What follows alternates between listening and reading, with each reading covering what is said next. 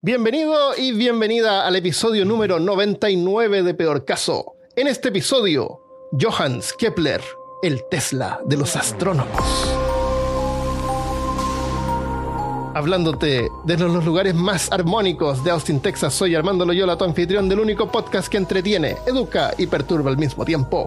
Junto a mí esta semana está Christopher Kovacevic. Llamen a los franceses. ¿A los franceses? Sí. No sé, Eh, no, Christopher- no sabía qué decir. Voy a poner esa parte, si no sabía qué decir.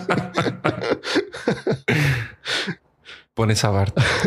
Ah, no sé. Ya, no importa. El, ah, en el episodio anterior hablamos sobre exobiología. ¿cierto? Entonces dije, sería una buena idea que todos los episodios partieran con algo llamado exo. Pero después me di cuenta de que no eran muchas cosas, entonces mejor no. este episodio quería que fuera sobre exoplanetas, que son, que son planetas en otros sistemas solares. Ajá. Y, eh, y varios planetas, varios de esos exoplanetas, exo fuera del sistema solar nuestro. Entonces, varios de esos planetas son llamados Kepler, Kepler algo, Kepler y un número, que se refiere al telescopio Kepler, que es como un telescopio espacial, como el, el Hubble. Sí. El Kepler es como igual, pero está hecho como para ver más lejos. ¿Y, y está en el espacio? Está en el espacio- hay un montón de. Vi una lista de los, de los telescopios espaciales y hay un montón. Ah, Pero eh, este es un telescopio óptico. Hay un montón que son así que detectan radiaciones y Ah, diferentes cosas y frecuencias raras. No. Eh, este es un telescopio óptico como el Hubble. Eh, tiene, una, tiene un lente como más chico, está como hecho para ver como más lejos, enfocarse en un punto súper lejano. Ah, sí, sí, sí. Eh, entonces cada planeta que este telescopio descubre se llama así Kepler 1, Kepler 2, Kepler 3, Kepler 3b. eh, y Kepler parten por- B352. Claro, B en realidad, eh, BCD es el nombre de los planetas, porque A es la estrella. Ajá. Entonces el Sol sería Kepler A. Entonces Kepler B sería el primer planeta, que sería, por ejemplo, Venus en nuestro sistema solar. Ah, Eh, la, tierra, ok. la Tierra sería C. Marte sería D y así. Entonces, entonces dije, sería interesante saber quién es este Kepler. ¿Qué, qué es lo que hizo? ¿Por qué es tan importante? Porque lleva su nombre el telescopio de los planetas. O sea, para que, para que los planetas tengan tu nombre, quiere decir que hiciste algo importante, ¿no? Mira, yo tengo una filosofía en la vida que es que eh, en este tiempo de que todo el mundo tiene que saber todo, yo no tengo vergüenza de decir que no sé. Y No todo el mundo tiene que saber todo. no todo el mundo tiene que saber todo, pero la mayoría de la gente cree que así como que si no sabes quién era un científico, una personalidad de la Ah. historia, eres casi un ignorante. Y yo no creo en eso. No, Y- está bien. De hecho, de hecho, De hecho, yo no sé es quería- Kepler. Dije, bueno, ahora vas a saber quién es. Kepler. Ahora vas a saber. Por eso no sabía qué decir al principio. Está bien, está bien. Está súper bien. De hecho, yo quería hacer una introducción corta, así como una introducción al episodio. Pero me fui por las ramas y vi que su vida igual era interesante. No es, no es así loca. Ajá. Eh, y al final quedó el episodio solamente de él. Así que vamos a hablar sobre él y, y vas a ver quién es Kepler. Excelente. ¿Quién es Kepler? El- Esta historia comienza en el pasado, así que ya te sientes mejor. Sí, siempre. Me estaba sintiendo muy, muy, muy futurista cuando empezaste con esto de Ah, de los telescopios, en, telescopios, claro, no, tranquilo, tranquilo, no, no, no, no, no, Ah, no. ya. No, tranquilo, esto es de 1580. Ah, no, estamos Nuestra- bien, sí. Totalmente zona de confort. El- al sur de Alemania, julio 1580, ocurrió un fenómeno astronómico donde decenas de villanos admiraban el cielo nocturno. Ah, Entre los que estaban observando había un chico de nueve años que quedó fascinado con el fenómeno. Un eclipse total de luna. Increíble. No había Netflix en ese tiempo. ah, ya. No, pero, un y- y- fenómeno, un, un eclipse de luna. no, pero hasta hoy en día la gente va a ver los eclipses. ¿sí? Y un eclipse, era un eclipse total de luna que se vio desde Alemania. Porque hay eclipses que pasan todo el tiempo eh, y a veces son como visibles desde el océano Atlántico. El único que los ve eh, es nuestro amigo que, que escucha peor caso que, que anda en un bote. Que anda en un bote, sí. eh, Claro, sí, en un, bote, en un barco de carga. sí. Eh, el nombre de este chico era Johannes Kepler. En ese momento, un niño enfermizo y enclenque que se convertiría en uno de los astrónomos más importantes de la historia. Ah, E incluso, como dije, varios planetas están nombrados en su honor. Están, están nombrados por el nombre del telescopio que está nombrado en su honor. Eh, un par de años antes, su madre le había mostrado el paso de un cometa, pero en general sus padres no siempre alimentaban su interés científico. eh, que estos fenómenos habían despertado en el joven Johannes. Eran una familia luterana. E, in- e incluso su madre en un momento había sido acusada de bruja. Oh. Y su padre era de la opinión que solamente el trabajo manual era verdadero trabajo. Así que lo puso a trabajar en el campo haciendo cosas que no tenían nada que ver con el intelecto. Con la ciencia. Claro. Así que eh, Kepler pudo descansar de su trabajo cuando cumplió 13 años y entró a un seminario religioso. Tenía... ¿Qué? Paró de trabajar, tuvo un descanso a los 13 años. Yo pensé que había empezado a trabajar con 13. Sí, a los es que esto, la gente vivía poco en ese tiempo, entonces todo era como rápido. Oye, a los 22 publicó su primer libro, te, adelanto, te lo adelanto. No, muy bien, pero a los 13. Y se morían así como a los 30. ¿no? Kepler no se murió a los 30. Sí, a los 13 pudo descansar. De su trabajo Imagínate. Sí, Para ir a un Eh, seminario. para ir a un seminario. Eh, parece que en ese tiempo como que te pagaban así tres años de seminario. Así como que era como que la, la educación era gratuita y todo eso.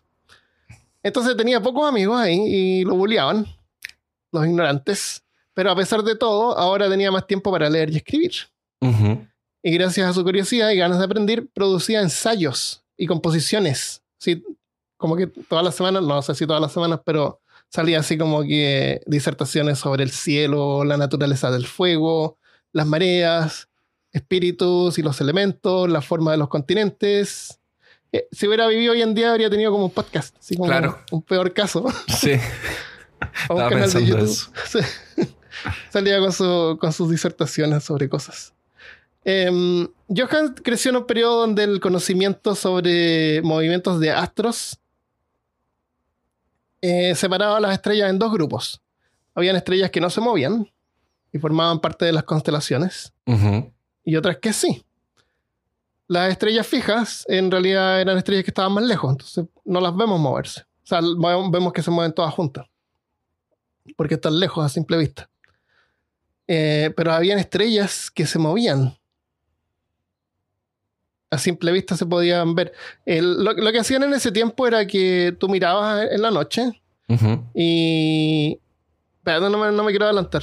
O si me adelanto. Eh, Miraban en la noche y ponían como un. No me acuerdo. No, no, no, no encuentro el nombre del, del aparato, pero. Ponte tú que pones una varita que tú puedes como mover y dejarla estática. Ya.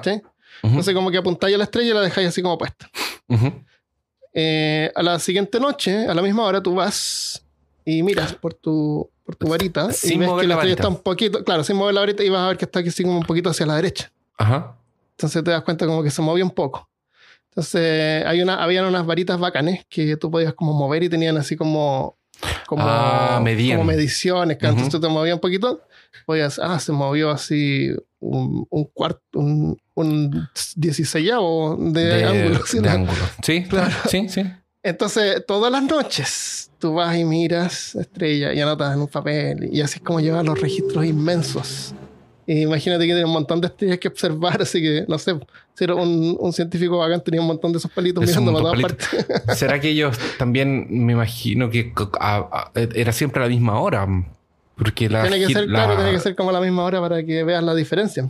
sí, porque la Tierra también gira alrededor de, de su propio eje, Claro, entonces entonces tiene que ser a, al mismo, a la misma vuelta. a la misma así es como observaban, así es como se daban cuenta de que la, la- las cosas cambiaban. Había un cómics de este. ¿Cómo se llama este que tenía un cinturón que, se que viajaba en el tiempo? Mampato.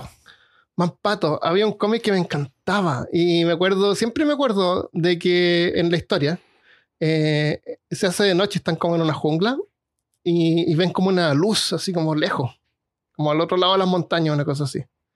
O- o no tan lejos, pero ven una luz. Ujú. Entonces Mampato va y agarra una vara y amarra cosas, ¿cachai? Y deja esta vara apuntando hacia la luz. Y la amarra y la deja ahí en la noche y van a dormir. Y a la mañana siguiente, eh, cuando era de día, porque de noche solamente veían la luz, Sí. eh, se veía el cerro y se veía dónde, y, y gracias a que él había puesto esta vara que la había dejado fija, puede mirar y ver dónde había estado la luz en la noche. Ah. Y viajan hacia allá. Encontré muy, muy inteligente hacer eso. Muy bien, muy bien. O sea, gracias, Mampato. Así que con la próxima vez que te pierdas en la jungla, ya sabes qué hacer. Para no ser devorado por un puma. Claro. Eh, entonces, las estrellas, esas estrellas que no se movían, las agrupaban en constelaciones y les daban nombres y significados mitológicos. Eh, otro tipo de estrellas eran unas que no se movían junto con el resto. Tenían un movimiento periódico, pero no circular, porque todo se movía circular. Y era, era porque la Tierra gira. Entonces, las todas las, todas las, todos los astros parecen como que giran así en forma circular. Ujú. Mira, mira esos timelapse de, de tomas del, del espacio. De- se sí. ve como que gira. Eh, pero estas no, no, no giraban junto con el resto. Y a estas les llamaron errantes, a este tipo de estrellas. O del griego planar y en el latín planeta. Eso significa planeta, errante. Ujú. Eh, pensaban que las estrellas de las constelaciones estaban pegadas en una esfera transparente gigante al fondo, así como, de- de- como un juego de video que ponen así como un fondo al- al- atrás del cielo. En la. ¿Cómo se llama algo? Box. Skybox se llama. En los videojuegos. Sí.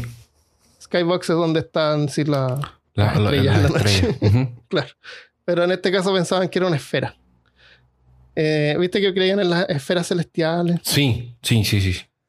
Y, y dentro de esas esferas más pequeñas, como si fueran así como una muñeca rusa, estaban estas estrellas errantes, los planetas, y al centro estaba la Tierra. Sí, porque en ese tiempo el centro del universo, la galaxia y todo era, Claro, era la Era Tierra. Después cambió, la Tierra se movió. Eh, claro, pensaba que la Tierra estaba al medio. El- entonces era una, una esfera por cada estrella errante y, de los planetas. Lo, notaron que los movimientos eran periódicos, o sea, como que se repetía el siguiente año, pero eran difíciles de predecir. Y había uno particularmente confuso que era Marte, que se movía de oeste a este en junio, ju- junio se detenía. e- Esto estamos diciendo si tú lo estás mirando todas las noches ves su movimiento. En junio se detenía y, y se daba la vuelta hacia atrás. Y en agosto paraba de nuevo y giraba y volvía a moverse hacia adelante. Es que diablo. Ha- Hacía como una elipsis. Claro, es como que se da una vueltita. No. Tú lo miras todas las noches y va a ver que, que va, se detiene, se da la vuelta y después regresa y continúa. Y continúa.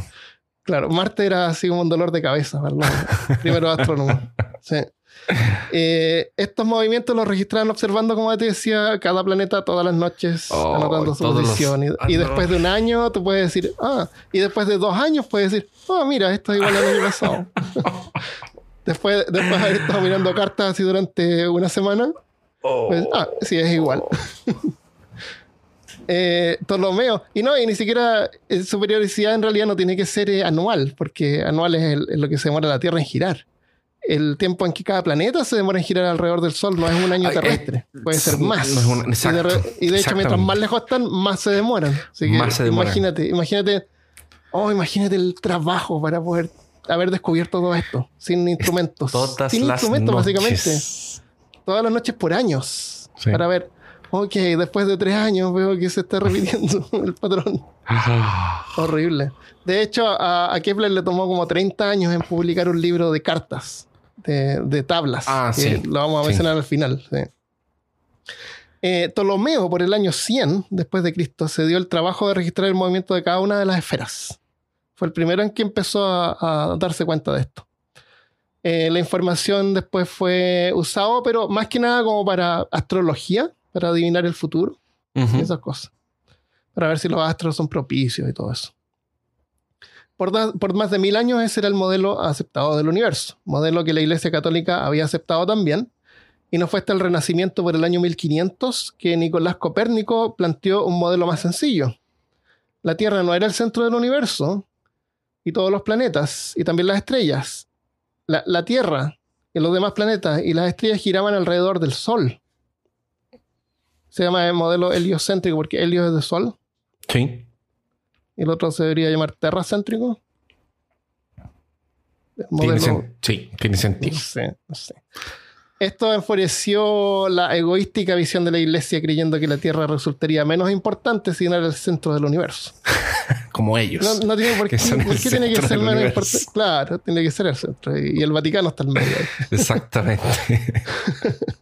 A cambio, Copérnico teoriza que cada planeta giraba a velocidad constante en una órbita perfectamente circular alrededor del Sol, eh, lo que es llamado heliocentrismo. Johannes Kepler era tan buen estudiante que ganó una beca para ir a la universidad en 1589. Ujú. Aunque tenía, yo creo que cansó a los profesores y lo mandaron así a otro lugar. Con sus disertaciones y cosas raras. ¡Oh, te ganaste una beca! Mira, ¡Mira! anda a hacer, anda a hacer tu... La Eh, quinta vez que llegó donde el profesor el, el mismo día a conversar. ¡Oh, mira, acabó de llegar este papel! ¡Oh, oh, es- dice aquí, mira! ¡Te ganaste una beca! ¡Felicidades! Es para comenzar lo mandaron, lo inmediatamente. mandaron a. Claro. A los universitarios les va a interesar tus disertaciones. El- aunque tenía un amor por la ciencia, también era súper religioso. Y esto no le causaba ningún conflicto para él. Era cero. No, no tenía ningún problema en, en tratar de explicar cómo funcionaba el universo. Era luterano. Eh, de todos modos, los luteranos también rechazaban el modelo de Copérnico en general y no era enseñado en sus universidades, porque había universidades luteranas. Esta era una universidad luterana. Pero uno de los profesores del joven Johannes, clandestinamente, sí creía en el modelo heliocentrista Oh. y se lo enseñó secretamente al joven Johannes Kepler. Johannes leyó los seis libros de Copérnico sobre el movimiento de las esferas celestiales. Su teoría tenía cierto sentido y no tenía miedo a mostrar apoyo por su teoría en forma pública. Había que tener cuidado en ese tiempo. Sí. Pero tal vez él, como era luterano, estaba en un lugar donde habían luteranos, es como que se podía hablar de forma más pública, ¿no? Pero no estaba la iglesia imagínate- católica persiguiéndote ahí en ese momento. Armando es como el profesor que te enseña los conocimientos ocultos. Es como que tú estás en la universidad y empiezas a hablar de otras dimensiones y un profesor te dice, Oh, ven a sí. leer este libro Mira. conmigo. Es el esto. Necronomicon. Ah, no, pero check. Eh, sí, debe haber sido así. Y, realmente el libro tenía sentido. Es como que el Necronomicon es real. claro. Eh, luego de terminar sus estudios, eh, le ofrecen una posición de profesor de matemáticas en una escuela protestante en Austria.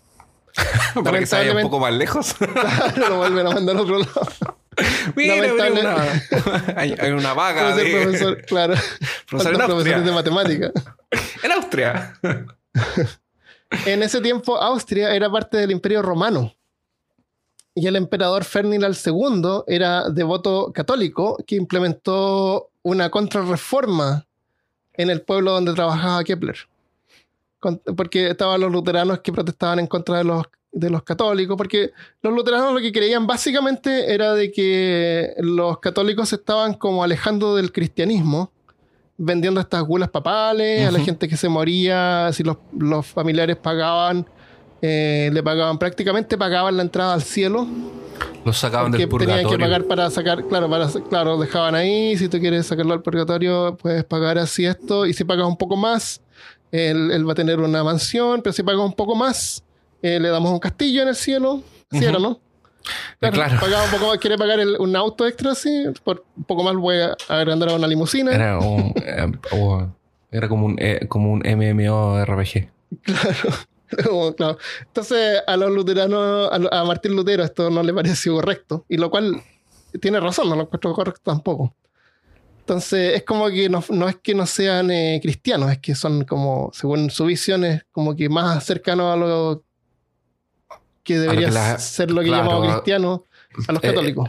Ellos, eh, los luteranos, querían aproximarse más a las escrituras y alejarse sobre de lo que la iglesia decía.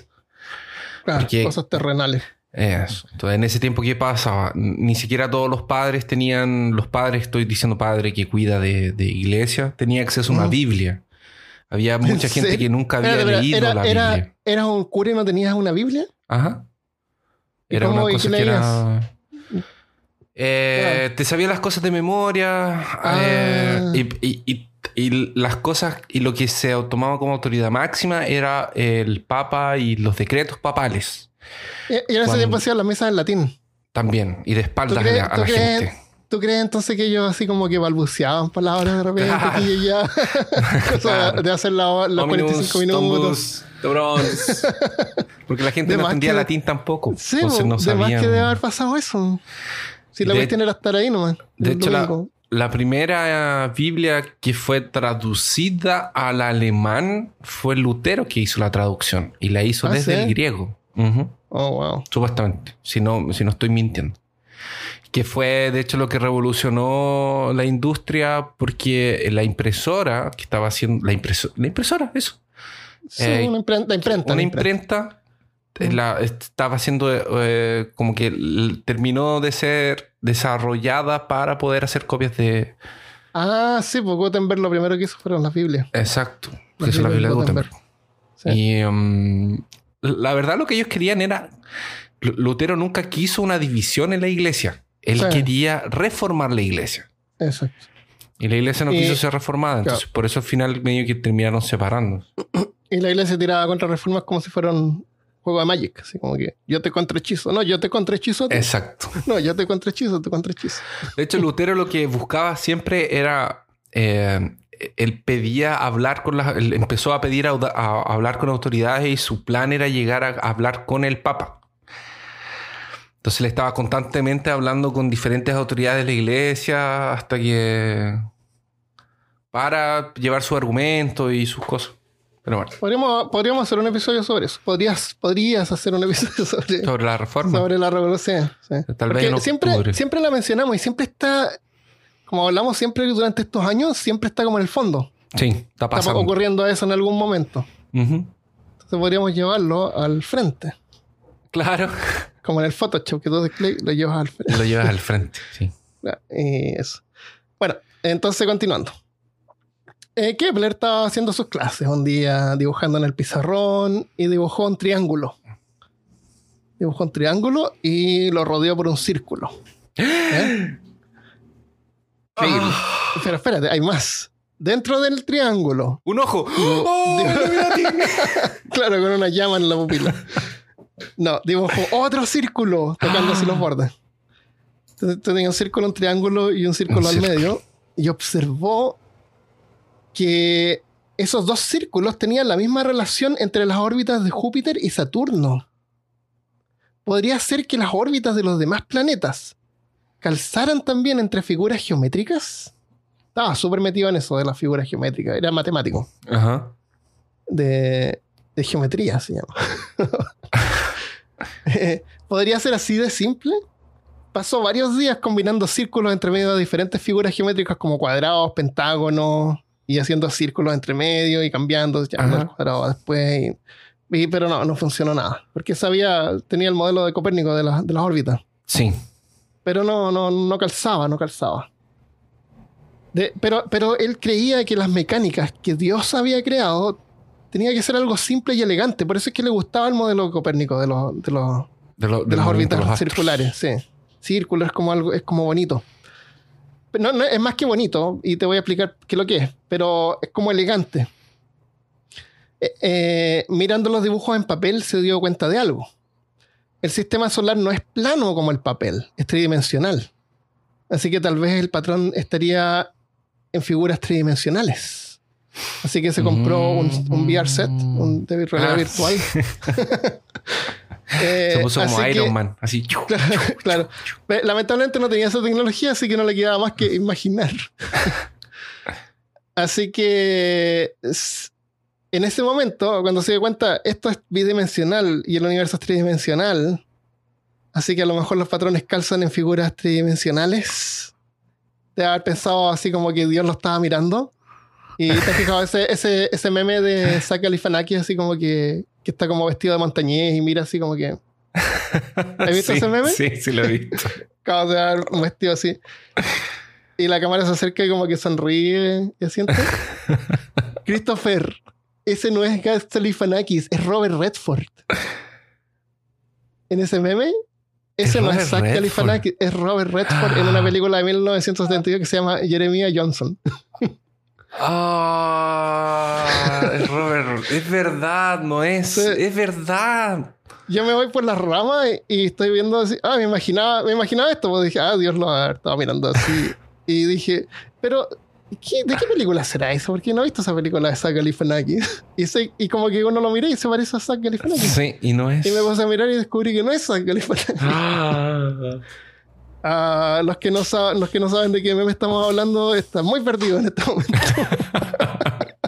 Pero es, es, es un vamos a GIF. mandar el meme, vamos a mandar el meme por, GIF, es un GIF, sí. meme vamos a mandar por, por los medios sociales. Que son varias personas que están dando como un sí con la cabeza. No, no, no, este es el que está como de montañía, así como vestido de cuero. sí. Lo que pasa es que él es, está es- solo. es- Ah, Está sí, hay un meme que un juntaron un meme montón. que juntaron un sí. montón, Hay un- que es el un GIF, pero, eso. sí. pero el del solo es como que mira de lado así, como que y, sonríe y, y asiente. asiente. Exacto. Claro, así como que, sí, bien hecho. Sí, sí, exacto. Eso. Ya, los vamos a mandar ahí para que no se, no se vayan. Pues quédense. Hay más. Eh, entonces, bueno, Kepler pensó que si el sistema solar era tridimensional, tal vez las órbitas de los planetas calcerían entre figuras tridimensionales, pero no cualquier figura. Los sólidos platónicos. Ahora vamos a hablar sobre los sólidos platónicos. ¿Tú tienes sólidos platónicos en tu casa? Siempre. En la cocina está lleno. Y hay grandes, pequeños, medios. Hay algunos que son como más fundos.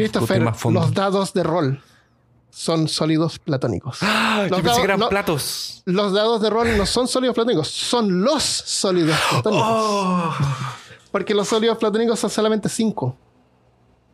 Excepto que en los dados de rol se repite el dado de 10. Sí. Pero el dado de 10 no es un sólido platónico en realidad. Te voy a explicar lo que son. Los sólidos platónicos, descubiertos por Platón en hace 2300 años, son figuras geométricas tridimensionales como el cubo, una pirámide. Eh, estos se llaman poliedros. Poliedro se llama la figura. O sea, un dado de rol es un poliedro. Es una figura hecha de, de, de partes así geométricas. Puedes, puedes ir a buscar tus dados de rol si quieres. Gracias. Eh, los que están escuchando también vayan a buscar sus dados de rol ahora. ya, Mi cajita con dados. claro. El- en el caso de, los- de los sólidos platónicos, eh, partamos con el dado de 6, que es lo más básico. Ok. Está aquí en mi mano. En realidad, lo más básico es. sí. Cada lado es igual y cada ángulo es igual. Cada, cada esquina es exactamente igual. Todas las esquinas son iguales. Tienen los mismos ángulos hacia todos lados. Y Sí. cada cara es igual. Y por eso es que sirven como dados, porque cada, cada cara, como es igual, tiene la misma posibilidad de caer en cualquier cara. Ah, sí, sí. Eh, si tú juntas cuatro triángulos, que es el dado de. El dado de. De cuatro. el dado de cuatro. De tres, claro, de el dado de cuatro- Dado de tres. No, no, cuatro, no, cuatro, dado de cuatro. Dado. El dado de cuatro es, es- forma como una pirámide. Sí. Eh, todos sus lados son iguales. Si tú sigues formando un poliedro con, con triángulos, eh, puedes sacar el, el dado de, de 8. Sí. Que son dos También medios son todos los lados iguales. cuatro. Claro, claro, pero son todos los ángulos iguales. ¿Te fijas? Sí. Eh, y así puedes formar el de 8, 12 y 20 caras. 12. Todo- Está aquí. 8 y 20 caras. Todos esos dados, todos sería- esos son sólidos Ah. platónicos. Porque son todos sus lados iguales. El de 10 te digo que no funciona porque está como, como sí, no, es otra forma. Yo le No. recomiendo a la gente que sea rolero y tenga dados en este minuto que Armando está explicando, vea sus dados, porque, porque viéndolo te da un. Y si no- es Y si no tienen dados, compren dados de, de Compren rol. daditos de Siempre es bueno caso. tenerlos. sí. Nunca, nunca uno sabe cuando tiene que tomar una decisión. Claro, compren los dados de peor caso. Eh, hoy podríamos. Nosotros los llamamos dados de, de 4, dados de 8, ¿no es cierto? Sí. Pero cada uno de estos dados tiene su nombre. Así que la próxima vez cuando estés jugando rol, en vez de pedir el dado de 8, podrías decir, eh, ¿me podrías procurar el octaedro, por favor? ¿Qué- ¿Cuál? El, el poliedro que está ahí. Eh, es broma, es broma. Nadie usa el dado de 8.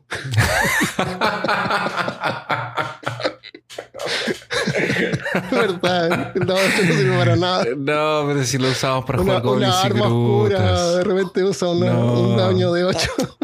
Tirábamos de 8 en goblins y grutas. ¿Te acuerdas de goblins y grutas? Ya, El de 2 entonces no usa el de 2. El de 12 nadie lo usa. Ese sí que nadie lo usa. Pobre dado de 8 y de 2. Eh, para Platón, cada uno de estos cuerpos representaba uno de los cuatro elementos de lo que creía que estaba formado el universo. El tetraedro de cuatro lados es el fuego.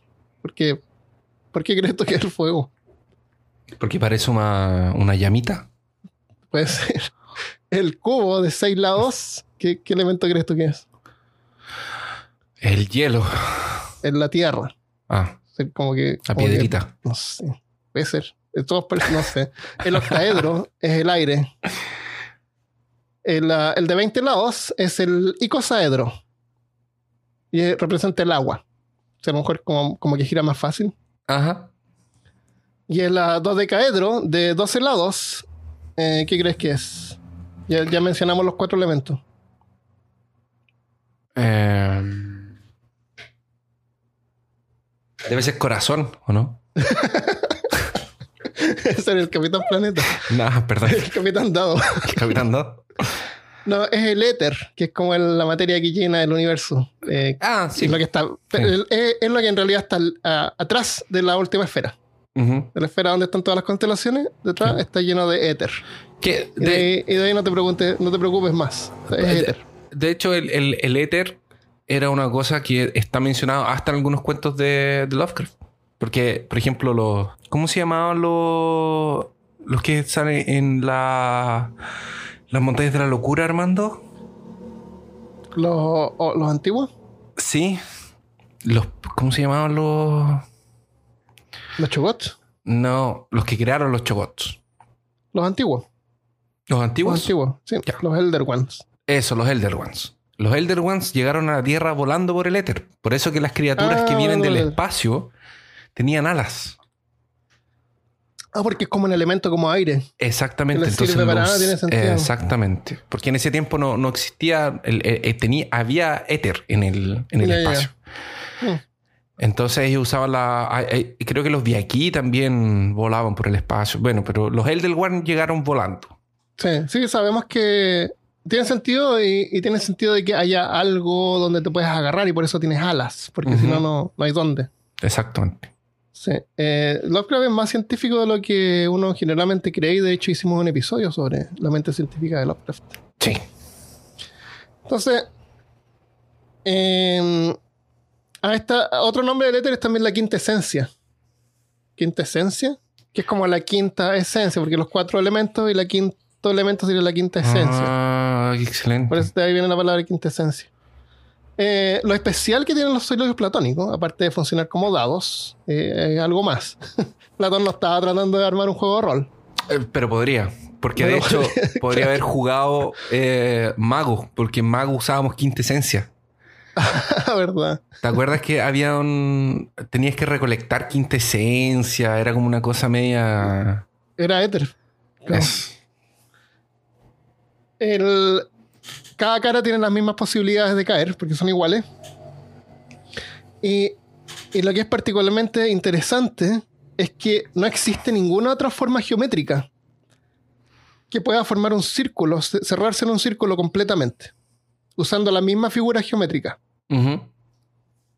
Por ejemplo, una pelota de fútbol tiene 32 lados y, son un- y es una combinación de 12 pentágonos y 20 hexágonos. Por eso cuando tú miras esta típica pelota de fútbol con partes que son negras, los pentágonos de 12 lados, eh, lo- los pentágonos de, de 5 lados están pintados de negro y los hexágonos son blancos. Entonces es imposible crear un cuerpo de 32 lados iguales donde cada, cada cara sea igual. ¿Se entiende? Sí. Bueno, esos son los únicos elementos, son las únicas formas que tú puedes formar eh, con, con figuras geométricas de lados iguales. No hay nada más que se pueda formar. A propósito, el nombre del, del poliedro que forma el balón, el balón de fútbol, se llama icosaedro truncado. ¿Y, y, y cuántas caras tiene cada uno de eso? Tiene 32 lados, dos, 32. pero una combinación de 12 pentágonos y, y 20 hexágonos. No, no es un sólido platónico, Ah, porque todos sus lados no son iguales. Sí. Es solamente que un sol- eh, icosaedro truncado. Así que la próxima vez que estés jugando fútbol, eh, pide que te pasen el. No, mejor no. te van a mirar raro. En, ah, entonces se entiende lo que son los sólidos platónicos. Sí. Son, los, son las figuras tridimensionales donde cada lado es igual, formando las mismas figuras geométricas. Y, y solamente hay cinco, entonces es como misterioso que por qué hay cinco solamente. Y está relacionado esto con los elementos más el éter. Igual como que lo, lo- lo ajustaron un poco. Sería más elegante que fueran cuatro, ¿no? Los cuatro elementos, cuatro sólidos Y, y, nada más. y el éter. Claro, tuvieron que meterle el éter también.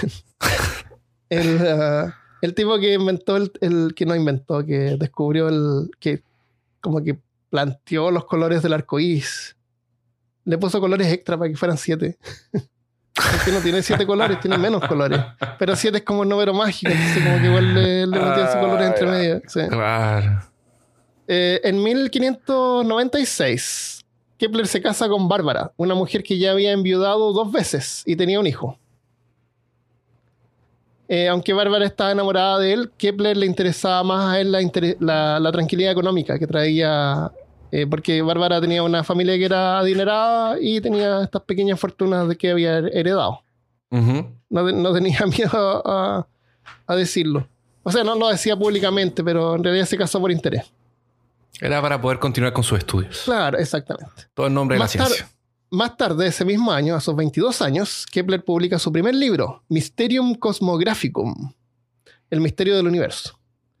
Un extenso tomo de astronomía donde defiende el modelo de Copérnico, con el Sol al centro del universo en vez de la Tierra, aunque no puede demostrar en ese aunque no lo puede demostrar en ese momento. Lo defiende, pero no puede demostrar que es cierto.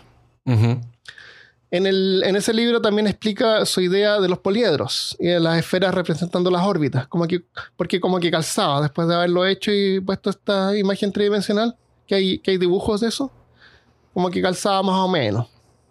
El libro también incluía una explicación para el movimiento celestial. Kepler estipuló que había una fuerza emanando desde el Sol que empujaba a los planetas alrededor y hacía que se movieran en su órbita.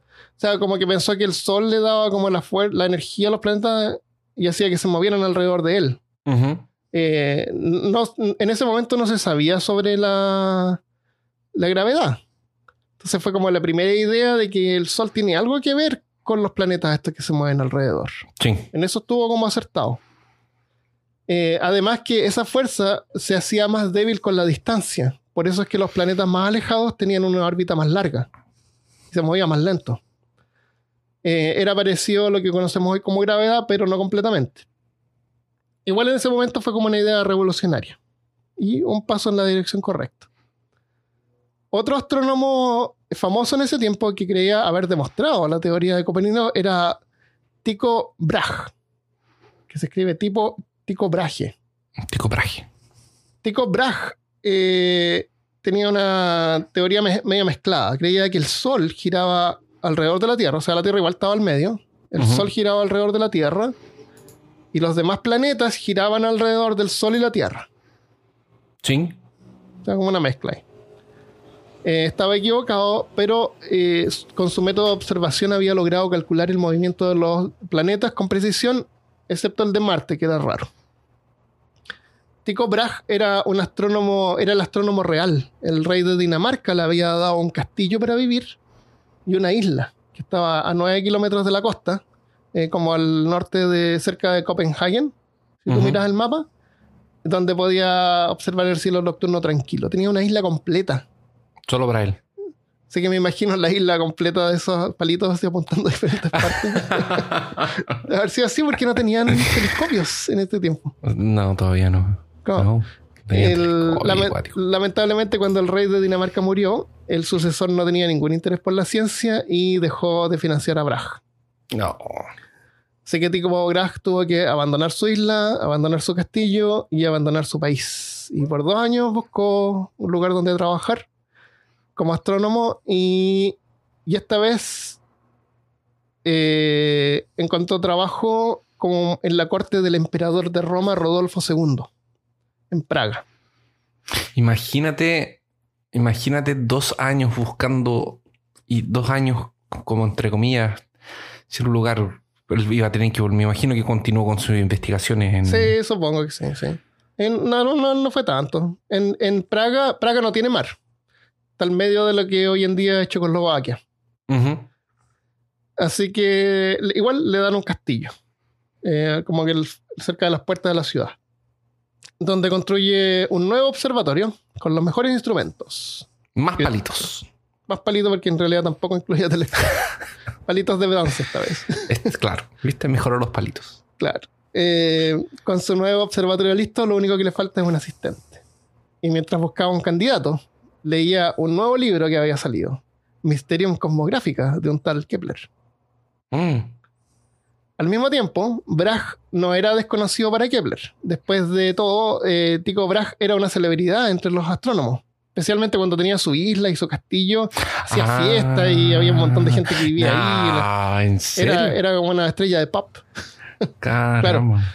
La, era un personaje más colorido que, que Kepler en ese tiempo. La, la cantidad y calidad de la información que había recolectado era súper valiosa para Kepler. Y él quería trabajar con, eh, con, con Bragg como igual. Ajá.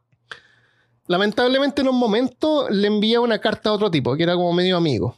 Ni tan amigo, porque como que le da la espalda, como que lo, como que lo traiciona. Le envía una carta a un amigo criticando el trabajo de Bragg. ¿Ya? Kepler le envía una carta eh, criticando el trabajo de Bragg a un amigo. Ese amigo, que era astrónomo, publica su propio libro sobre el trabajo de Bragg. Y en el prefacio incluye la carta de Kepler. Oh, no. Y esto a Bragg no le gustó nada. Me imagino. Así que le envió, le envió a Kepler una carta criticando sus cálculos matemáticos. Pero Kepler, que no era tonto, cambia lo que pudo haber sido una vida de rivalidad y le responde súper cordialmente y forman una relación profesional. O sea, Kepler logra así como darlo vuelta y se hacen como, como amigos un poco. Es como gracias por apuntar mis Claro, errores eso, matemáticos. Ya tengo espacio para, para, para mejorar. Claro. ¿Cómo- cómo? Gracias por, por, por apuntar estos discordancias que en mi método. Exactamente. Así mismo. Así que mm, eh, en ese momento Kepler usaba todo su tiempo libre para estudiar matemática y dejaba de lado a su esposa Bárbara. Estos son como tweets, ¿cachai? Es como un tweet Claro. para allá que lo publica en un blog, que hace un, un video, un, un video en YouTube. Claro. Después el otro le responde con otro tweet. Después el otro con otro tweet. Claro, son tweets, pero que te llegan así después de unas dos o tres semanas, Claro, se mueren un a poquito. cuatro semanas, o tal vez un año que salga el libro. Eh, y Kepler criticaba a su esposa porque decía que ella no entendía su trabajo y la encontraba gorda y simplona. Era malo con su esposa. Pero que ¿por qué Era es pesado. tan malo si la... Era pesado, porque la esposa no entendía su trabajo y lo veía que estaba todo el rato ahí jugando juegos Con los palitos. con los palitos. Era matemático. En, ah, en 1598 habían pasado dos años desde que se habían casado y fue cuando Bárbara dio luz a su primer hijo juntos, porque Bárbara ya traía un- una, una hija. Ajá. Ese hijo vivió solamente 60 días. Oh. No, no tan mal. Para la época, ¿no? Para. Claro, pero al año siguiente dio luz a una niña que vivió solamente un mes. Ahí sí que no, no. Ni siquiera para los estándares de esa época. Eh, así que ahí le fue como mal a Kepler también, y como si fuera poco. Cuando Kepler estaba trabajando en la. dando clases de matemática, estaba empezando a ocurrir lo que sería después la guerra de los 30 años que fue la contrarreforma, entonces estaban como persiguiendo a los luteranos. Y, y algunos colegas le dijeron a Kepler que él debería salir de ese lugar porque era peligroso para él como luterano. De hecho, en un momento los que no se convertían al catolicismo los, los trataban como criminales. En ese momento, después de que él ocurre en, en el 98, cuando pierde los hijos, eh, la, la ciudad empieza a ser purgada de protestantes. Así que Kepler pierde su, su trabajo y decide que es tiempo de cambiar de ambiente. Y habla con su amigo en Praga, eh, Tycho Brahe. Tycho Brahe lo invita a él eh, a vivir algunos meses en su castillo. Así que va a visitar a Brahe. Y en ese momento el Twitter no, no se podían poner fotos en Twitter porque era como antiguo. Era la primera Entonces, parte, era principio claro. de Twitter. claro, al principio Twitter no, no tenía cómo subir imágenes. Entonces eh, Kepler nunca vio la cara de Brahe, no, no lo conocía personalmente. De hecho, todas estas pinturas e imágenes que podemos ver ahora, muchas veces son hechas en forma póstuma. O sea, ni siquiera en ese tiempo se podía ver cómo alguien era. Eh, Sí, es verdad. Pero si nos vemos esas imágenes son como todos iguales. Ah, Con estas dibujado. grandes, los bigotes Sí, gigantes. no.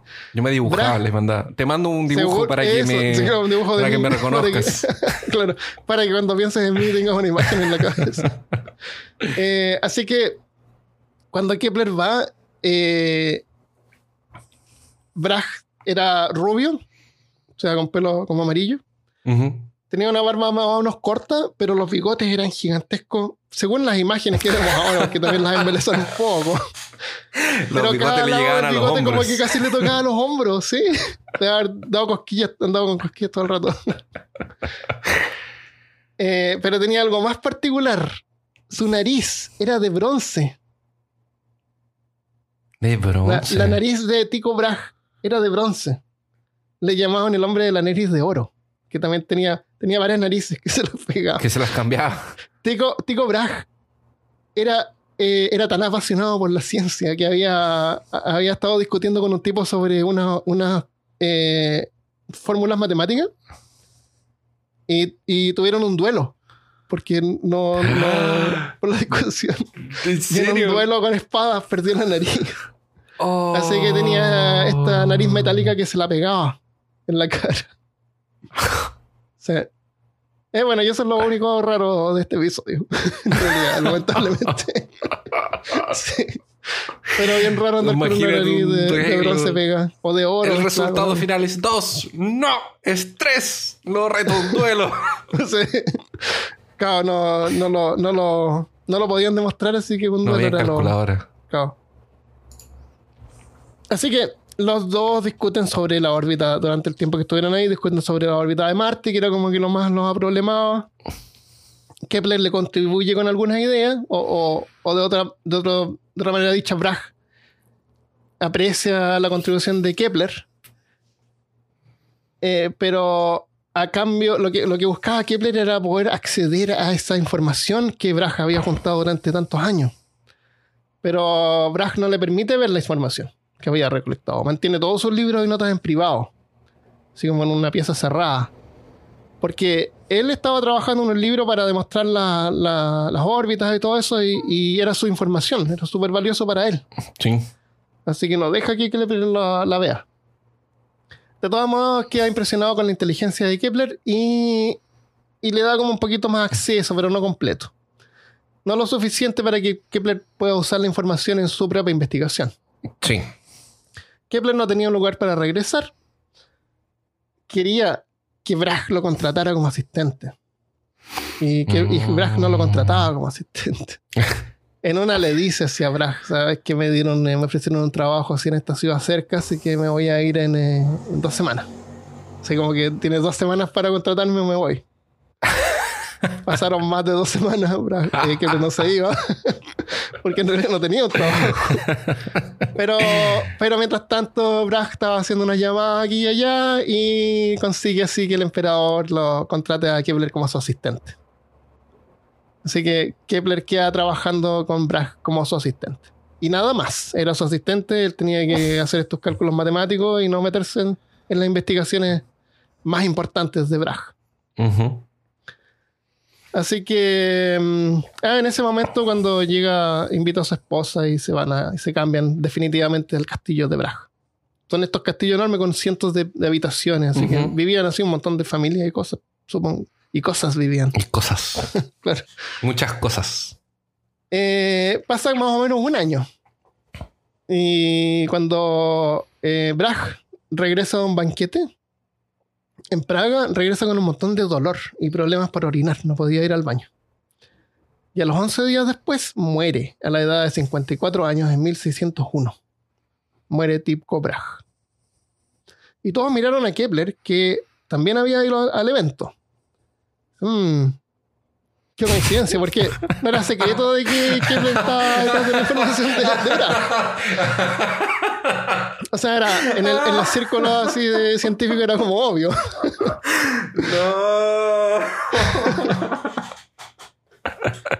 ah, qué incómodo momento. Claro, así un poco incómodo. Hmm, ahora, ahora Kepler puede acceder a toda la información que, que tenía.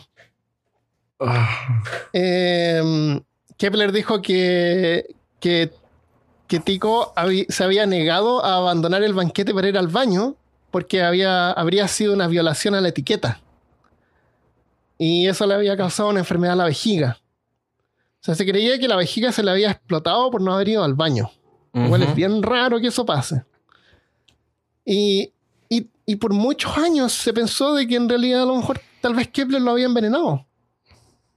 Y recientemente, en el año 2010, o sea, Caramba. para nuestros estándares decía ayer, Sí. los restos de Tycho Brahe fueron exhumados. Y las muestras se analizaron durante dos años y los resultados no mostraron ningún signo de envenenamiento. Eh, dicen que Brahe murió porque se le reventó la vejiga, pero seguramente murió de una infección urinaria. Puede haber sido. Ya. Porque murió como 11 días después. O sea, si te, se, te, se te revienta la vejiga, no creo que dures 11 días vivo.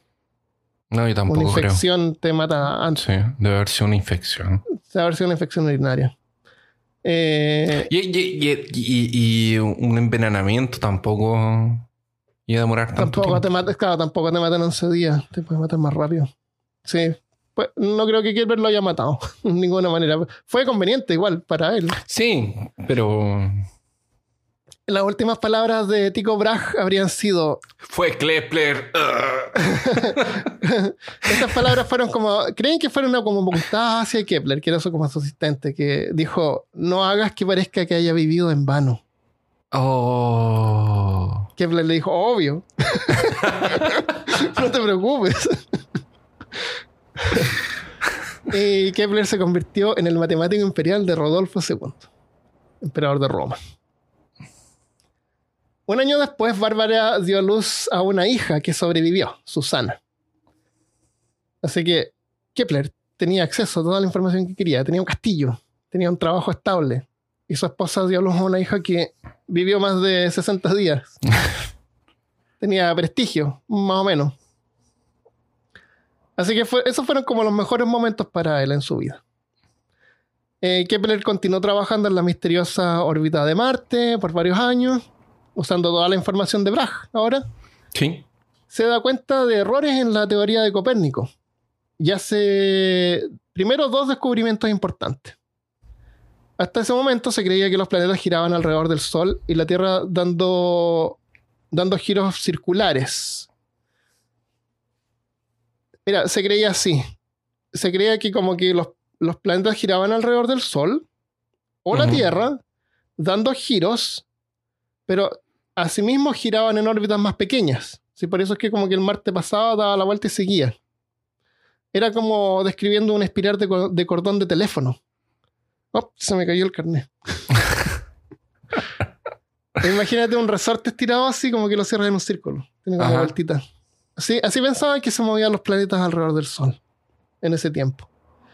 Pero en 1609 Kepler publica uno de sus libros más importantes, Astronomía Nova, Nueva Astronomía.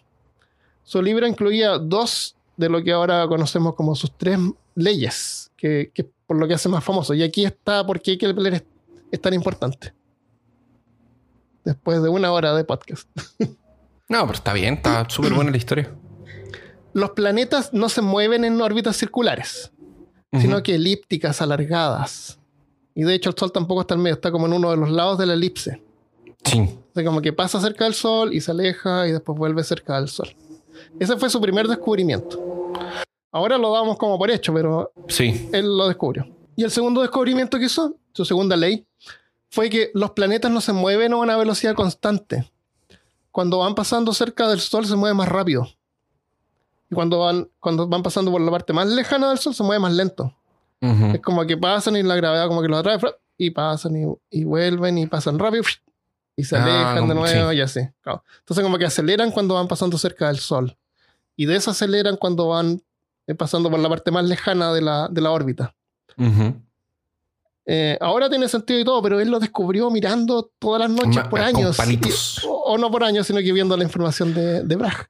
Claro, que, que- tenía- que lo fue una, que que fue una información Claro. recolectada por años. Exactamente, sí, exactamente. Entonces publica sus, sus descubrimientos sin darle ningún crédito a Tycho Brahe. Oh, no. Pero qué traición más Sí, grande. es bien traicionero. La familia de Brahe reclamó, eh, te- tenía un montón de... Oye, pero este tipo no tiene ningún tipo de escrúpulos. o de Sí, ninguna él- él ética, de- nada. Él, él decía que él tenía el derecho porque él había descubierto esto porque él era el único que le podría haber dado uso a la información de Bragg. Eh, la sea, información de Bragg era solamente útil para él. Nadie más podría haber entendido o usado esa información. Era como tan eh, O sea, bruta. según, según él, no bruta, Bragg- así como que estar en bruto me refiero. o sea, según él, entonces Bragg no habría sido capaz de llegar a esa conclusión y aún teniendo la misma información. Exactamente. Ni siquiera Bragg hubiera podido. Entonces eh, es como que no tenía ningún crédito. Él solamente había juntado estos números. sí, fue bien así como... eh, especialmente después que le había dicho que, vea- que no haya muerto en vano. Claro. Claro, hoy con- reconocemos la- el trabajo de Bragg y todo, pero en ese tiempo no. Él quería que su nombre, a lo mejor pensaba que si lo mezclaba con alguien más, como que iba a perder crédito. Él quería ser, él quería ser como el nuevo Platón, el nuevo Ptolomeo Puede de la historia. Pero a pesar de la simplicidad y la elegancia, porque eso era como, como bueno, porque era como elegante y simple de, de entender y tenía sentido. El libro no recibe la atención que él esperaba. Y es como medio ignorado. De todas maneras, atrajo la atención de un científico italiano llamado Galileo Galilei, Oh. inventor del nuevo y revolu- revolucionario telescopio, Oh, sí. que lo cambiaría todo. Finalmente. En 1611, eh, sus hijos contrajeron viruela y muere uno de ellos. Al poco tiempo, su esposa muere de una infección bacteriana transmitida por garrapatas que se llamaba fiebre húngara. Así que se muere Bárbara. Se muere. Y en ese tiempo estaba ocurriendo la guerra de los 30 años. Y el emperador Rodolfo II, patrón de Kepler, es forzado a abdicar y su sucesor, que fue su hermano, Matías de Austria, no le interesa mucho la astronomía. Así que Kepler es enviado a trabajar a Leeds para enseñar en una escuela y colaborar con astrónomos locales. Eh, esto está ocurriendo en el fondo, no es así súper importante para la vida de Kepler. Kepler como que trataba de evitar todo eso, él quería trabajar en su cosa nomás y estaba contento en su castillo. Pero Como cualquier ¿Quieres con- uno que tenga castillos. Claro, como cualquier persona que tiene un interés y un castillo. Eh, ¿Quieres contar más o menos qué diablos es la guerra de los 30 años? Vamos a hablar un poco entonces sobre la guerra de los 30 años. Eh, esto pasa eh, durante el periodo de vida del señor Kepler. ¿Kepler? Es Kepler, ya, ok. Sí.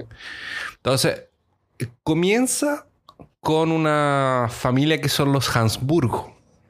Ellos tienen el objetivo de conquistar y de tener a uno de los emperadores del Sacro Imperio Romano Germánico. El Sacro Imperio Romano Germánico es lo que se conoce hoy en día como la Alemania entera. Y um, este imperio es hoy la Alemania que conocemos. Después de que ellos consiguen colocar un emperador en esa posición, su objetivo ahora es conquistar Europa. Y consiguen conquistar algunos eh, territorios como España, la parte norte de Italia, Holanda y Portugal. La familia Habsburgo fue la misma que firmó un tratado en 1500, no sé si es 55 o 85 o 95.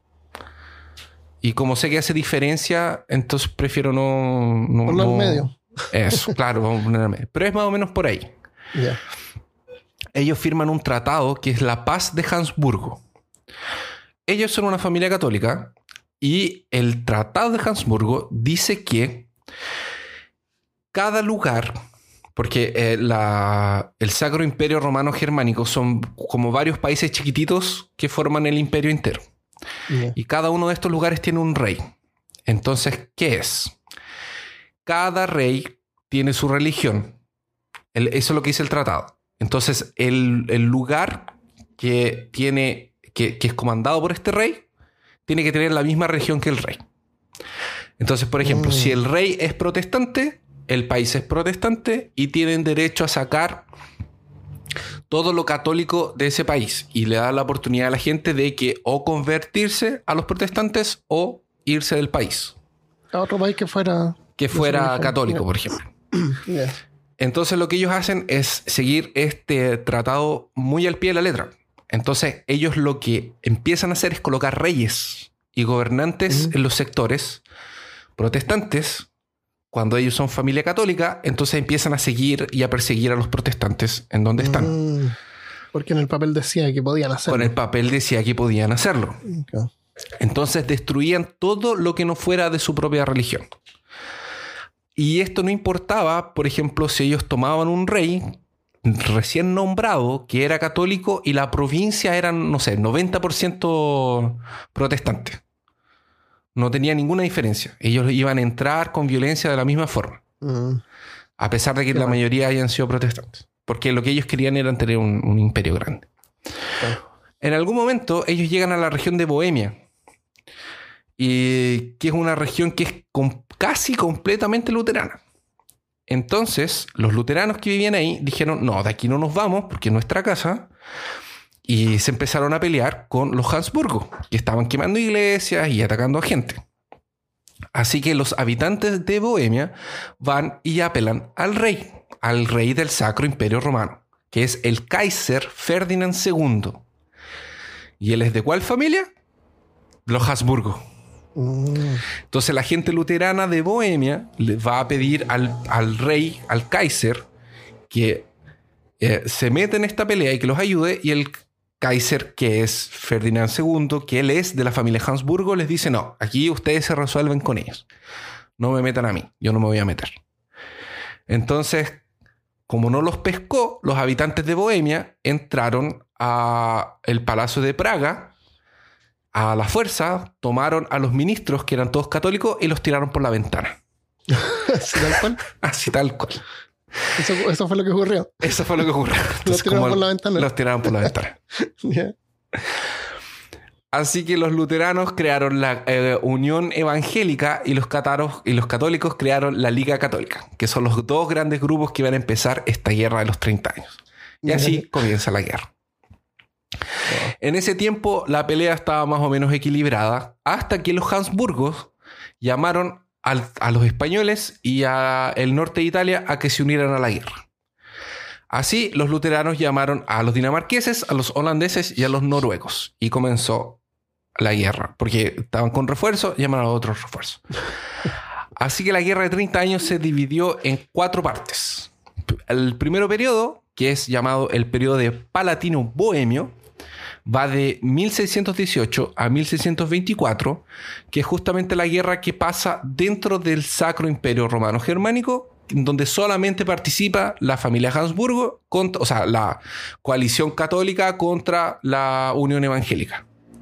Entonces eran evangélicos contra luteranos. Después del 24 empezaron a entrar los extranjeros que mencioné antes, que eran los dinamarqueses por un lado, los holandeses, noruegos y al otro lado los españoles y los italianos.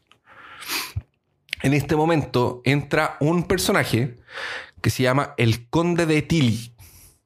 Y este hombre era considerado un monje con armadura, es casi un caballero templario. Él luchaba al lado de los Habsburgos y con su ejército derrotó a los dinamarqueses, que eran puros vikingos. eh, que la verdad el ejército de Marqués era, era, est- no era muy fuerte, entonces empezaron a perder contra el, este conde de, de Tilly. El segundo periodo, que es del 24 al 29, es la guerra dinamarquesa, que es lo que está pasando en este minuto, donde la guerra empieza a transformarse en un conflicto europeo y pasa de ser solamente el conflicto interno dentro del imperio germánico. En este momento los luteranos están perdiendo, ya que eh, el, el conde de Tilly le está dando una zurra, una zumba a los dinamarqueses, y los dinamarqueses eran la esperanza de los luteranos. Entonces van a conversar de nuevo con el Kaiser y le piden que hagan un tratado, detener la guerra. Eh, ellos devuelven las tierras que habían conquistado, los luteranos devolverían las tierras conquistadas, mantendrían su fe, pero aceptarían el liderazgo de todos los eh, gobernantes católicos que ellos tuviesen. Esto habría sido el fin de la guerra, pero el problema es que Fernando ya no era más solo un rey, ya no era más solo un emperador, sino que ahora él se transformó en el paladín, en donde él debería destruir a los herejes, y los herejes Mm. eran los protestantes. Ya.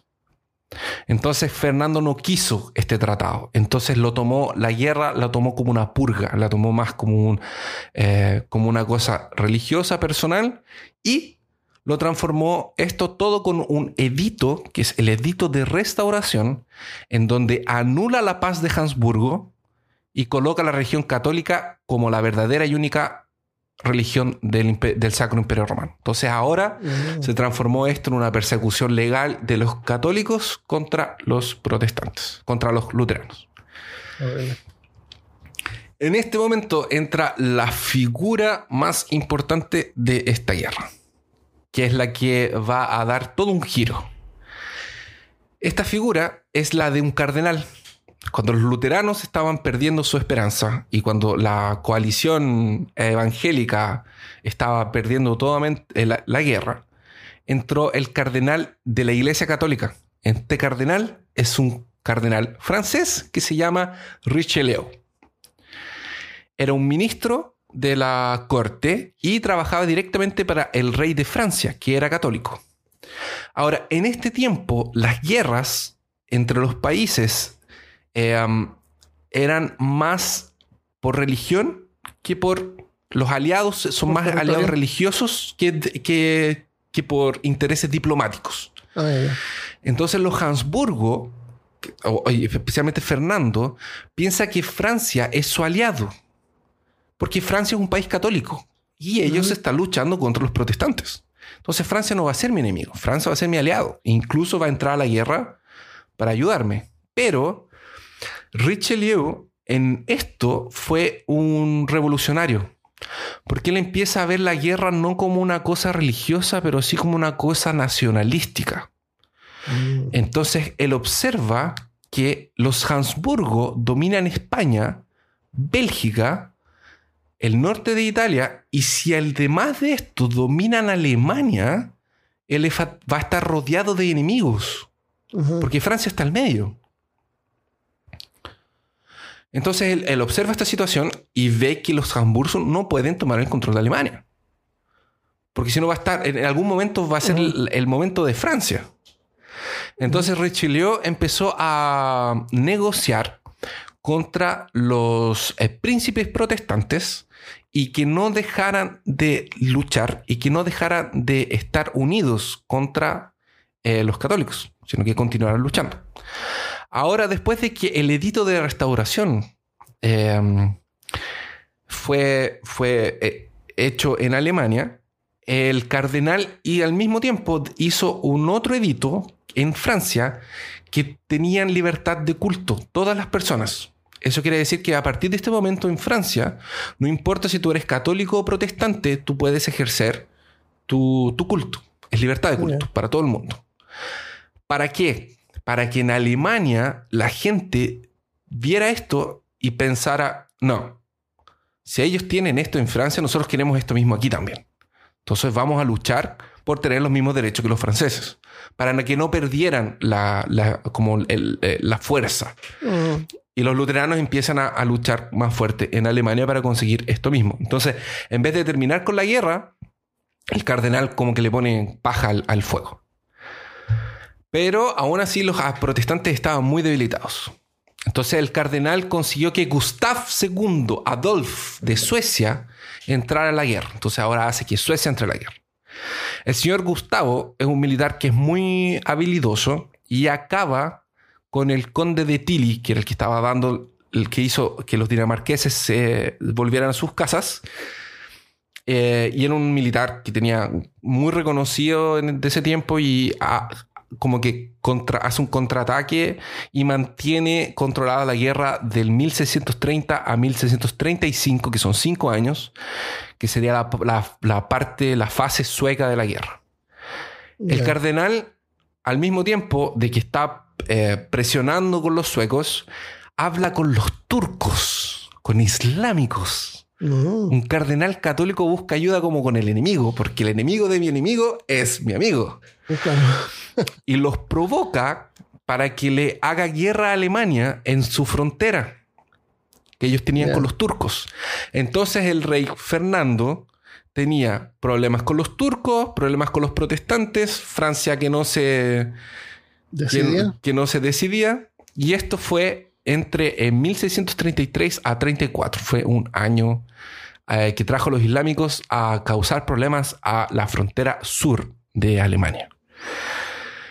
Pero Fernando consigue matar a Gustav y consigue derrotar a los turcos y empieza a tomar de nuevo el control de, de Alemania. Los luteranos están perdiendo. Pero el cardenal saca su carta trampa y le dice a Fernando, ahora te toca a ti. Y convence al rey de, de Francia que entre en la guerra a favor de los protestantes Mm, y no de los católicos, que es lo que todo, todo el mundo estaba esperando que le hiciera. Esto fue la guerra entre el 35 al 48, son 13 años más de guerra Wow. en donde el ejército francés aparecen como los jinetes de Rohan en, en- en el abismo de Helm y em, empiezan a matar a todos los, los Urujai. Em, ya eh, eh, ellos llevan un montón de años en guerra eh, interna eh, y los franceses aparecen con esta energía renovada, bien preparados y por 13 años empiezan a, a- combaten aún más tiempo hasta que derrotan a, a los Habsburgo y los obligan a aceptar la paz y, firmar un tratado que sería llamado de la paz de Westfalia. Esto permite que todas las religiones protestantes tengan libertad de culto en el imperio alemánico, germánico, todo eso. Esto, en resumen, cambia completamente la historia de las alianzas. Porque las alianzas en Europa no van a ser más por religión. Ya no es más el país católico aliado con el otro Mm. país católico contra el país protestante. En donde el país católico sabía más o menos quién podía ser su, su, su aliado y contra quién iban a atacar. Sino que cambia esto a una visión más diplomática. Em- La. Europa empieza a tratarse más sobre el interés del país y no sobre el interés de la religión. Ah, Al menos, ¿cómo eso, al menos eso en Mm. Europa. Y durante los séculos siguientes, consecuencia de esto mismo, Francia se transforma en la potencia más fuerte de Europa, que incluso es lo que va a impulsar eh, que ella sea la próxima que inicie la guerra con las guerras napoleónicas. Y Alemania queda súper dividida en millones de pedacitos Mm. y esto va a ser hasta... eh, Hasta hasta, la Primera Guerra Mundial, por ejemplo. Ya. Fue cuando se unificaron todo. y- pero eso es más o menos, eh, muy resumidamente, la guerra de los 30 años. Eh, yo creo que deben haber pensado, si, si paramos esto ahora, le podemos llamar la guerra de los 30 años, pero si no paramos ahora, se va a llamar que la guerra de los 31 años. Claro, como que no suena bien. 35. No, debe haber terminado. des- No sé, no sé, no sé. Sí, no, no termina, pero- no es así como que ya ahora termina la guerra. Las batallas continúan en diferentes partes. Claro, hay gente que se demora más en Sí, avisar. sí. Hay gente que no se quiere rendir. Pero Bueno, eso más o menos la guerra este, de 30 este es el mundo donde vivía Kepler. Eso es lo que estaba pasando en, en el fondo. Por eso que es tan importante lo que tú decías de cuando él se, se movía de, de un lugar a tiene que otro. O sea, cambiando. Y, él y estaba en mucha ese gente debe haber conflicto. sido así, tener que estarse cambiando de ciudades. y mucho más. Y, y aún porque, porque eres protestante. Claro. Eres luterano. luterano, sí. Y era bien religioso, era bien religioso. No, no pongo mucho énfasis, pero él era súper religioso. Eh, de hecho, él originalmente él quería ser eh, teólogo y quería encontrar esta relación entre los, eh, las figuras geométricas con la, con la creación de Dios y todo eso. Bueno, continuando con Kepler entonces, Kepler se va a trabajar a Linz para enseñar una- en una escuela. Kepler disfrutó ese cambio porque todavía le pagaban. Eh, su esposa había muerto, pero se casa, a sus 41 años se casa con Susana de 24 años. Oh. Y incluso tuvieron seis hijos, de los cuales tres sobrevivieron la niñez. Tres de seis. No está nada No mal. está mal. Eh, pero cuatro años después se le termina de nuevo la felicidad cuando su madre Catarina es acusada de brujería. Porque también perseguían a las brujas, no solamente a los luteranos. Eh, era la madre de, Kepler y es encarcelada. Y es sometida a algo llamado territio verbalis oder lexis, que es una forma de intimidación en, en que la condenada le dan una descripción textual de la tortura que le esperaba eh, si es que era bruja. O sea, como que en vez de ir a torturarte, te decían qué es lo que te iban a hacer. Era como el primer paso en intentar eh, sacar una confesión Sí. en ese tiempo, en ese, en ese lugar. Eh, entonces era solamente eh, verbalis. te decían así lo que te iba a pasar y te asustaban con eso. Si eso no funcionaba, eh, había otra más que no noté el nombre, pero te llevaban al calabozo. A un tour. y el calabozo estaba hecho para que te diera miedo. Por eso es que estaban así como que en el subterráneo, medio oscuro con estos elementos de tortura y el que trabajaba ahí así con una, con una capucha, con, Con una hoyo. Era todo hecho para que te atemorizaran. Y esa era la segunda forma que tenían antes de la tortura en sí. Era como darte un tour por el, por el, por el lugar. Y si eso no funcionaba, ya te pasaba, pasaba a la tortura real. Eh, pero de todos modos no tenían suficientes pruebas. Y es liberada 14 meses después, gracias en parte a una tremenda defensa legal elaborada por Kepler. Kepler ayudó a su madre. Él tenía, era más o menos importante, o sea, igual tenía, eh, tenía recursos. Pero el proceso debilitó a Catarina y murió seis meses después. No. De todos modos, Kepler durante este tiempo, aunque estuvo viviendo en la ciudad donde vivía su madre, esperando a que saliera libre, eh, se mantiene activo en sus investigaciones y publica su libro Ar- eh, Mundi, Armónicas del Mundo, donde finalmente describe su tercera ley. Su tercera ley es eh, planetas más lejos del Sol viajan más lento. Y hay una constante que determina la velocidad con que se mueve el planeta y está relacionada con la distancia entre el Sol y el largo de su órbita. O sea, con una fórmula matemática, él puede calcular a qué velocidad se está moviendo el planeta y, y- y también puede saber en qué lugar es- eh, de acuerdo a eso, puede saber en qué lugar está. Sí. Entonces, con estas tres leyes puedes saber en qué lugar y cuándo y dónde va a estar cada planeta. Por eso es que como es súper importante. De- nuevamente no recibe la atención que buscaba. Y puede ser porque el libro era largo y tenía varios capítulos dedicados a relaciones de figuras geométricas con el mundo natural. Había algo relacionado con música, astrología. No era como súper científico. Y su tercera teoría, que era como la parte más científica, aparecía en el último de cinco capítulos. Ya. Eh, O sea, el editor no lo ayudó mucho. Él, él lo edita y todo, pero la, los- la comunidad científica como que no le da mucha, mucha importancia, no, no, no, no es descubierto. Cuatro años después, Kepler publica su último libro, Las tablas rudolfinas, en memoria del emperador Rodolfo II, que era el, el que le había dado el primer trabajo. Era una serie de tablas para calcular la posición de los planetas y era más que nada para uso en astrología.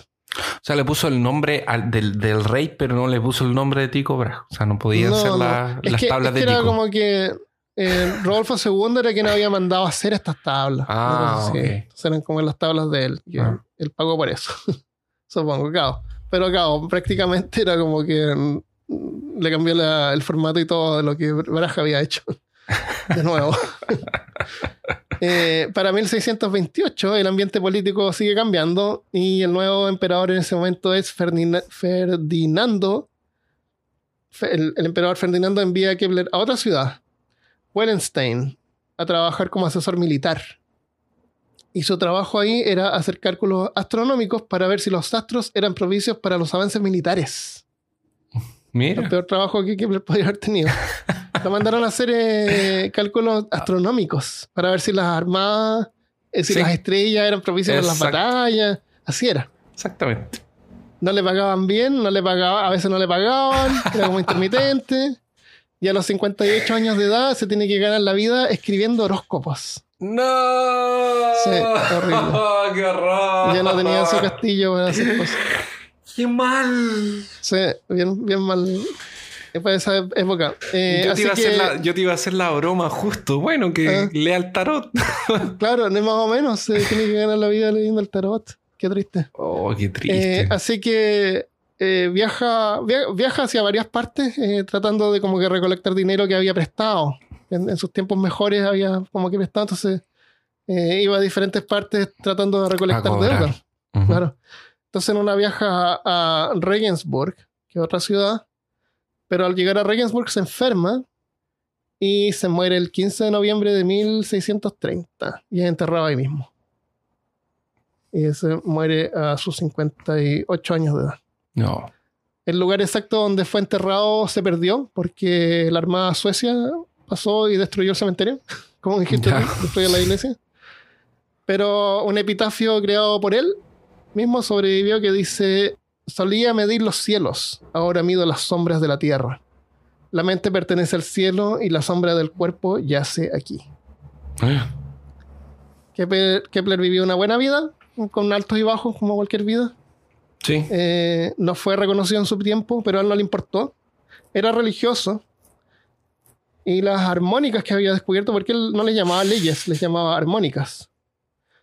Y las armonías del, del cielo. Eh, no eran más que nada la forma en que Dios hacía funcionar el universo.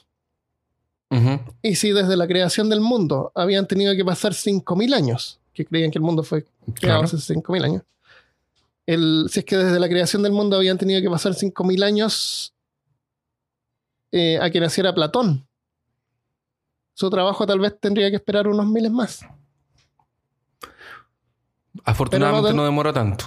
No demoró tanto, eh, de hecho pasaron como 20 años en que Kepler ganó el re- reconocimiento que merece cuando Isaac Newton usó sus leyes, las leyes de Kepler, como fundación para sus teorías sobre la gravedad y el movimiento.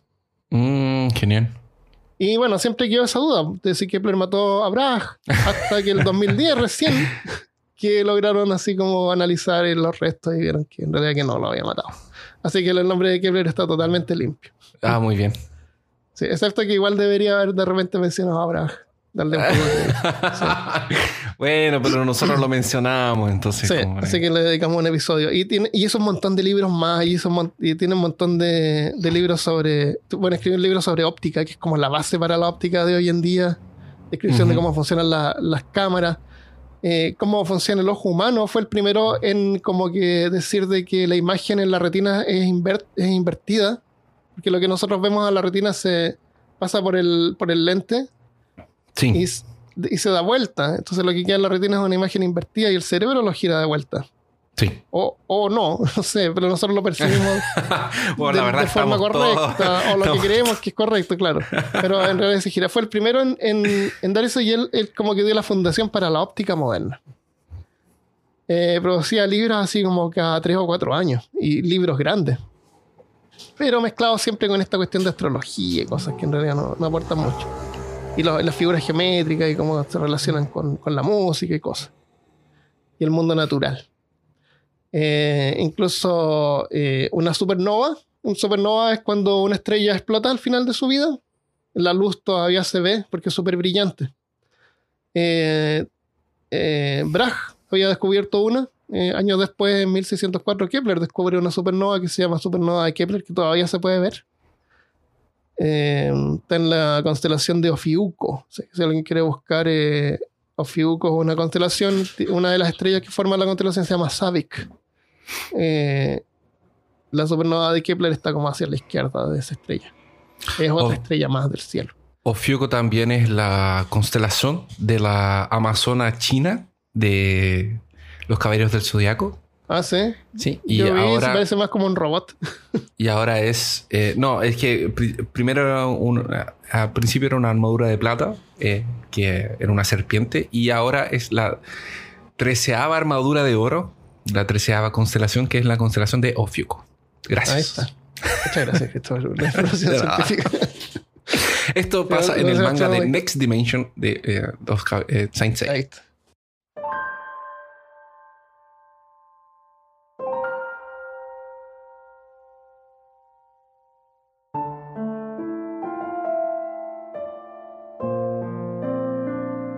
No nos preguntamos con qué propósito cantan los pájaros, porque el canto es su placer y fueron creados para cantar.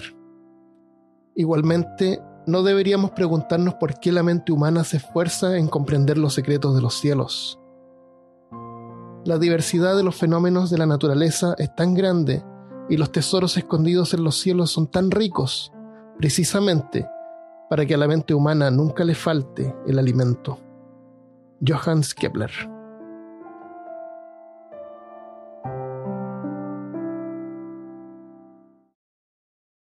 Y así llegamos al final del episodio 99 de Johannes Kepler. La próxima semana vamos a hablar de los exoplanetas. Varios tienen su nombre, así que ahora ya sabemos quién es Kepler. Eh, antes de continuar, le quiero dar las gracias a los que nos han apoyado eh, por PayPal, a Martín Díaz Villalobos y Nicolás Díaz. Muchas gracias. Si aportan cualquier suma sobre 5 dólares, me pueden contactar eh, a armando.peorcaso.com y con gusto les puedo mandar un sticker, así que me pueden mandar la dirección. También les doy las gracias a todos los que nos apoyan en Patreon.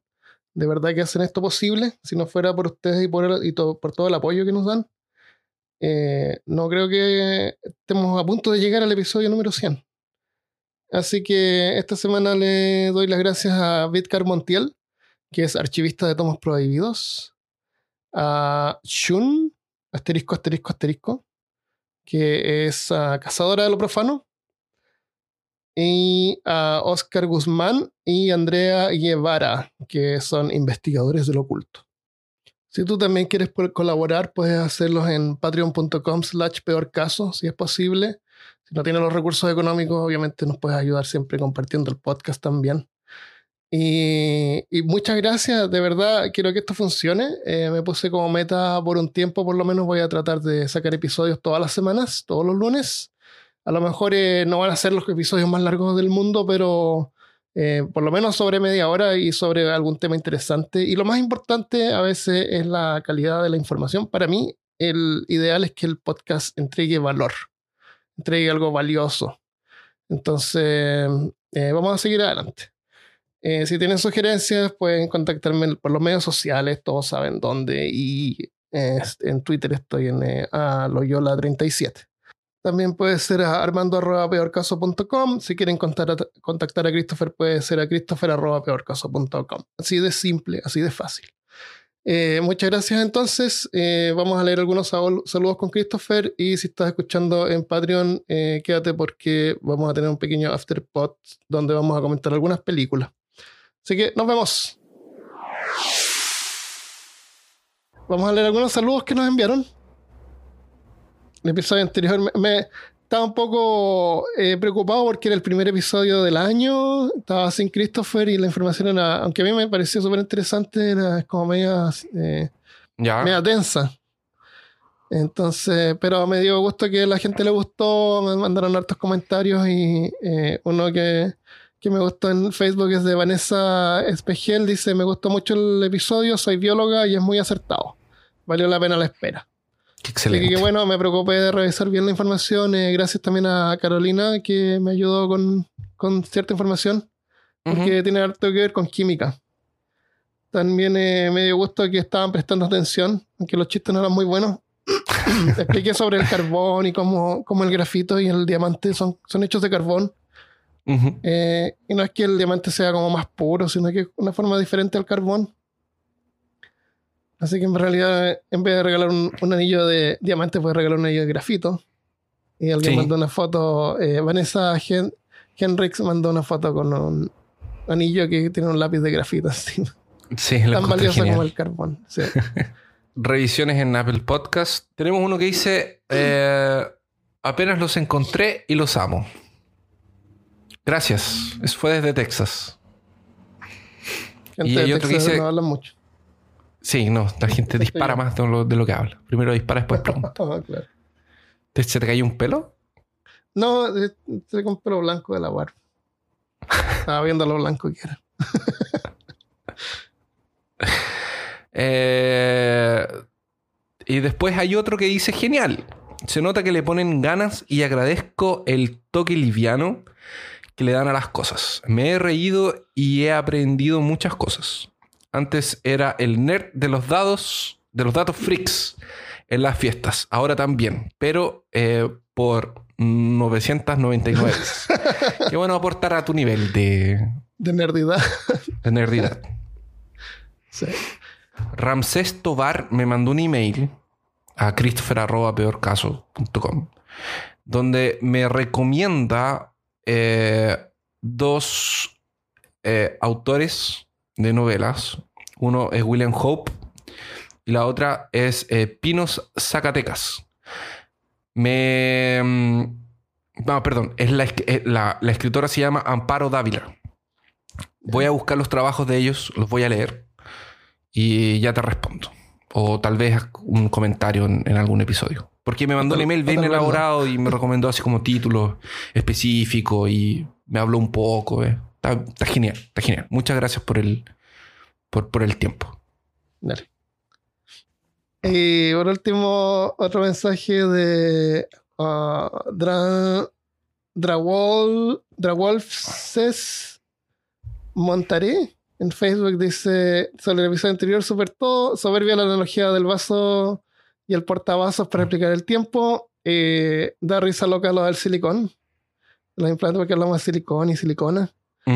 Y, y de las papas en Marte. Eh, Por el Martian. no, porque la película del marciano es súper científica. Trataron de hacerla bien eh, científica, pero en realidad el, el suelo de Marte es venenoso. Entonces no podría haber plantado patatas. Oh, Y de hecho, puse que el, eh, no hubiera podido plantar patatas en la Tierra. Y, Carolina me dijo, es Marte, no se llama Tierra, se llama sustrato. se debe llamar Marte. Pero Tierra es lo que está en el suelo. sí, todo me entendemos. refería, sí. Substrato. Tierra. Eh, saludo del Guardián de los Mitos. Ah, este es nuestro Guardián de los Mitos. Y ese episodio fue dedicado a él, ideado por él. Así que muchas gracias. Si eres Patreon, quédate. Porque vamos a seguir hablando. Así que muchas gracias al resto y nos vemos la próxima semana. Muchas gracias. Adiós. Adiós.